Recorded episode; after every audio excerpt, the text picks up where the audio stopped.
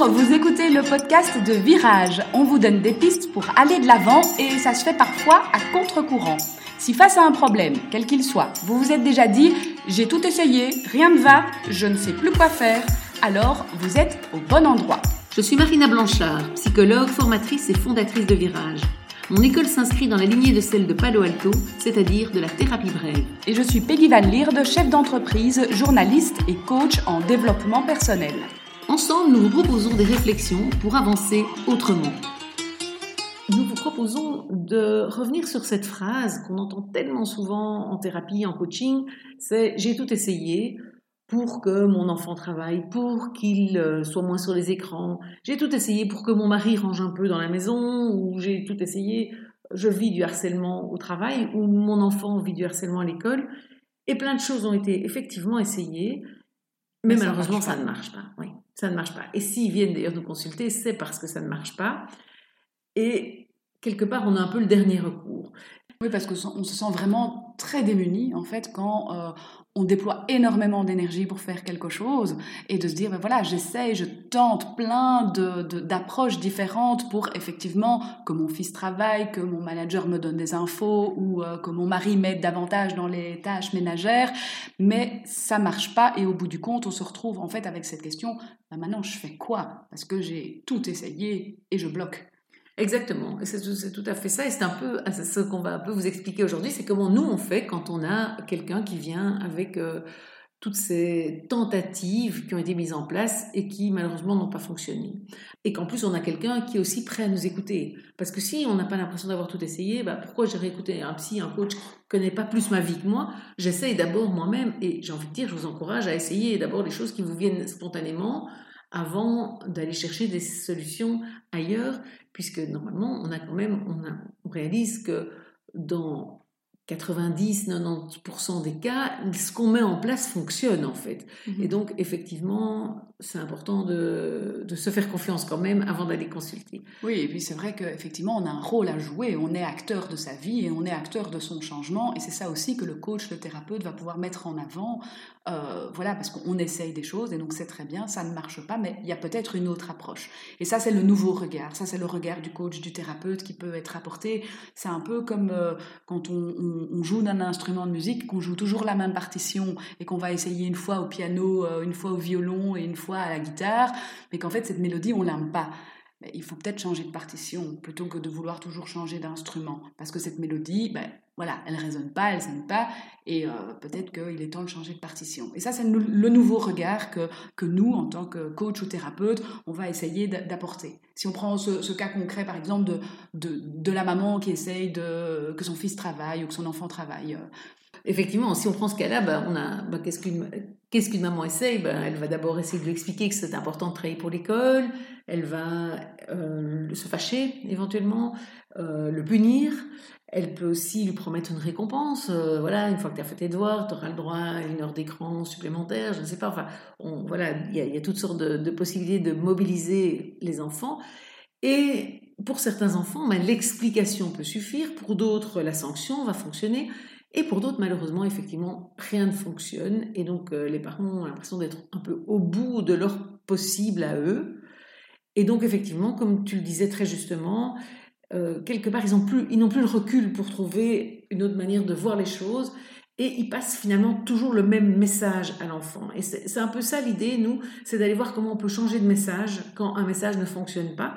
Parce que même si les comportements sont différents, donc euh, sanctionner par exemple et promettre une récompense, les parents ont l'impression d'avoir tout essayé quand ils ont fait les deux, alors qu'en fait ils passent le même message qui est Travail. Voilà, voilà. Travail. Et c'est ça effectivement le problème. Et quand on a le nez dedans, on se rend pas compte. Effectivement, euh, la maman qui vient nous voir et qui nous dit, euh, ben, d'un côté, j'ai essayé de le faire travailler, je lui ai donné un timing bien précis entre 5 et 6, tu travailles ça ne marchait pas. Du coup, j'ai un peu lâché du lest. Je dis, OK, euh, tu peux euh, travailler un peu plus tard le soir, mais ça ne marche pas non plus. Alors, hop, je resserre la vis. Et donc là, je passe à une étape supérieure. Euh, j'ai j'ai dit, bah, si tu travailles pas, tu n'iras pas voir ton copain, tu n'iras pas au ciné. voilà, le côté punition.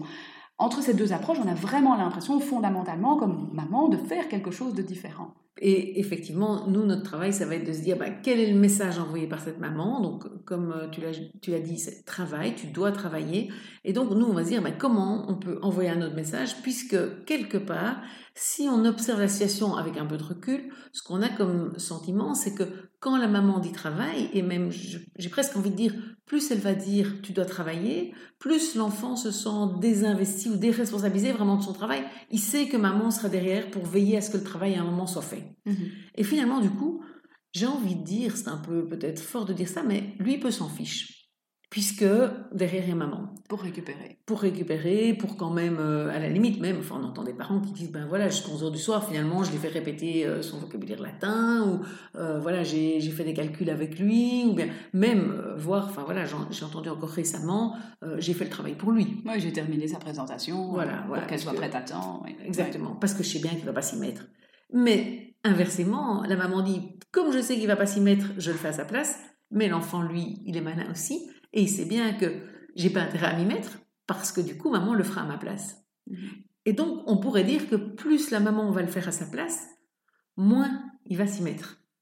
Et c'est un peu ces cercles vicieux-là qu'on va aller chercher.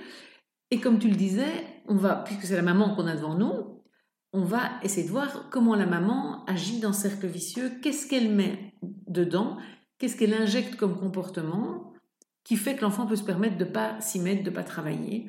Et donc, si par exemple on repère que c'est effectivement parce qu'elle est euh, toujours derrière et qu'elle assure le fait que ce soit fait, si c'est parce qu'elle fait à la place, euh, si c'est parce que... Euh, elle l'invite à travailler en permanence, effectivement, une autre approche peut être tout à fait de dire, ben voilà, tu as décidé de ne pas travailler, je respecte ça, il va falloir assumer les conséquences derrière. Mais c'est lâcher du lest, prendre du recul par rapport à la situation et évidemment c'est pas évident du tout hein. donc ça se travaille parce que euh, changer comme ça du tout au tout et se dire ah, je laisse peut-être mon enfant aller euh, au casse-pipe c'est pas forcément euh, évident à faire non, c'est d'ailleurs l'exemple qu'on a pris est un exemple intéressant parce qu'il parle à beaucoup de personnes. On, s'est tous retrouvés une fois ou l'autre avec un enfant qui refusait de travailler.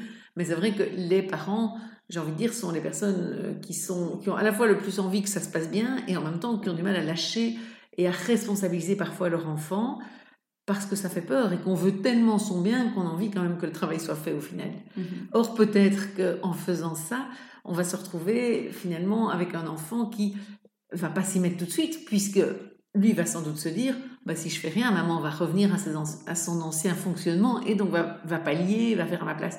Et donc c'est vraiment important, et c'est là qu'évidemment euh, voilà, ici un podcast, c'est intéressant probablement de l'entendre, mais parfois pour des situations où c'est où c'est très difficile pour les parents, c'est intéressant d'être aidé aussi, accompagné au quotidien, à coacher. Ou... Oui, parce que c'est tellement personnel. Oui, de toute façon, on ne peut pas faire de généralité. Et effectivement, pour s'en sortir, il faut voir euh, voilà, le trait concret et, qu'est-ce qui ne fonctionne pas dans le quotidien de la personne qui a, qui a ce problème.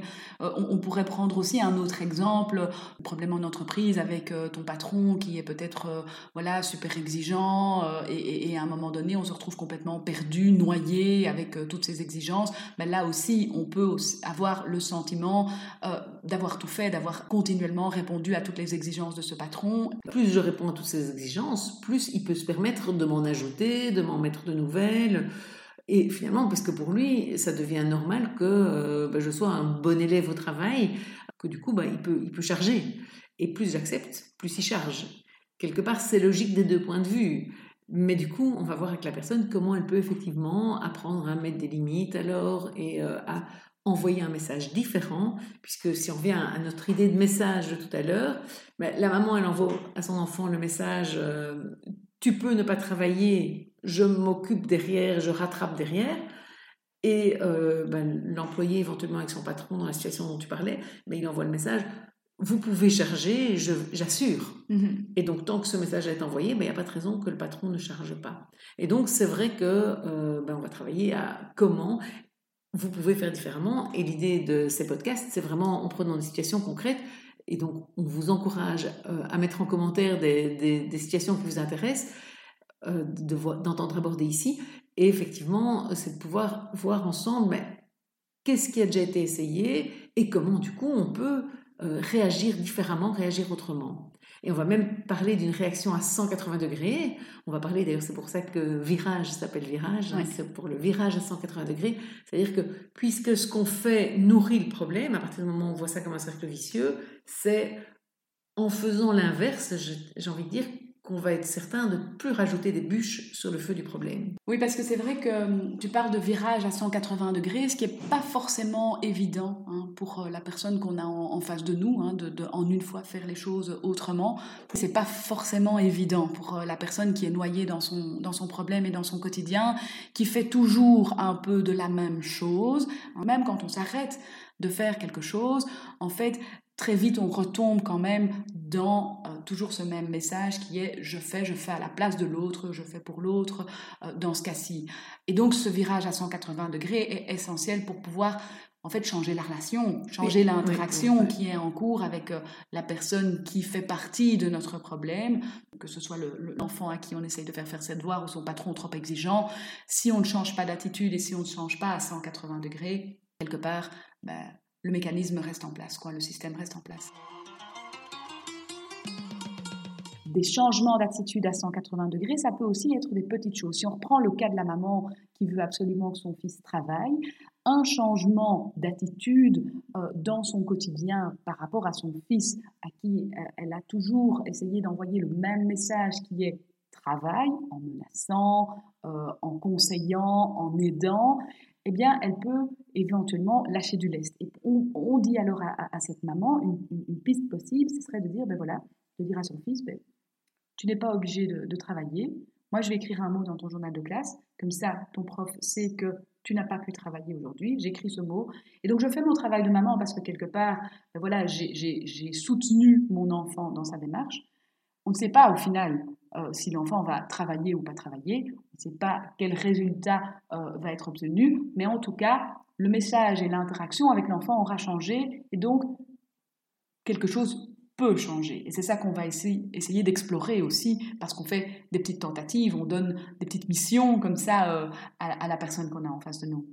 Oui, tout à fait. Donc ça, il faut le savoir. C'est vrai que les personnes qui viennent nous suivre, un peu comme on va donner des pistes dans ces podcasts, des pistes concrètes, repartent avec euh, des choses concrètes, des expériences à vivre différentes par rapport à ce qu'ils font d'habitude. Et donc effectivement, ici, ça pourrait être de responsabiliser son enfant en, ne prenant pas sur, sur, soi comme maman le fait de le faire travailler, en disant, ben, voilà, tu as décidé de ne pas travailler, tu assumes en gros, mais d'une manière évidemment, j'ai envie de dire, euh, enfin je dis souvent écologique pour la relation, c'est-à-dire pas en lui disant ah, bah, tu ne veux pas travailler, tant pis pour toi, c'est vraiment bah, ok, bah, je respecte ta position, mais moi je n'ai pas envie qu'on croie que je n'ai pas fait mon job euh, quelque part, et donc je la, je la renvoie à ton professeur et tu t'arrangeras avec lui.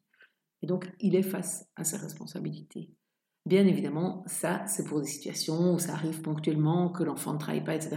C'est sûr que si ça fait 8 ans qu'il a décroché au niveau scolaire, on ne va pas vous résoudre ça malheureusement dans un podcast. Mais euh, voilà, ça peut aider dans certaines situations. après, voilà, il faut, que ça parle à la personne, ça doit être logique pour elle, quelque part, d'accepter de faire ce changement à 180 degrés. Euh, c'est ce qu'on travaille dans les accompagnements. Et ça doit être logique pour elle, ça veut dire aussi que ça doit coller à sa réalité, à sa vision du monde. Tout à fait. Et ça, c'est justement euh, l'objet ben, du prochain podcast. Donc, on vous fixe rendez-vous la semaine prochaine pour aborder ce côté-là, la vision du monde, qu'est-ce qui m'entoure, qu'est-ce qui fait la personne que je suis. Tout à fait. Voilà, donc on vous fixe rendez-vous dès la semaine prochaine. À la semaine prochaine. Pour ne rien rater des épisodes de Virage, vous pouvez vous abonner et également nous suivre sur le compte Instagram de Virage.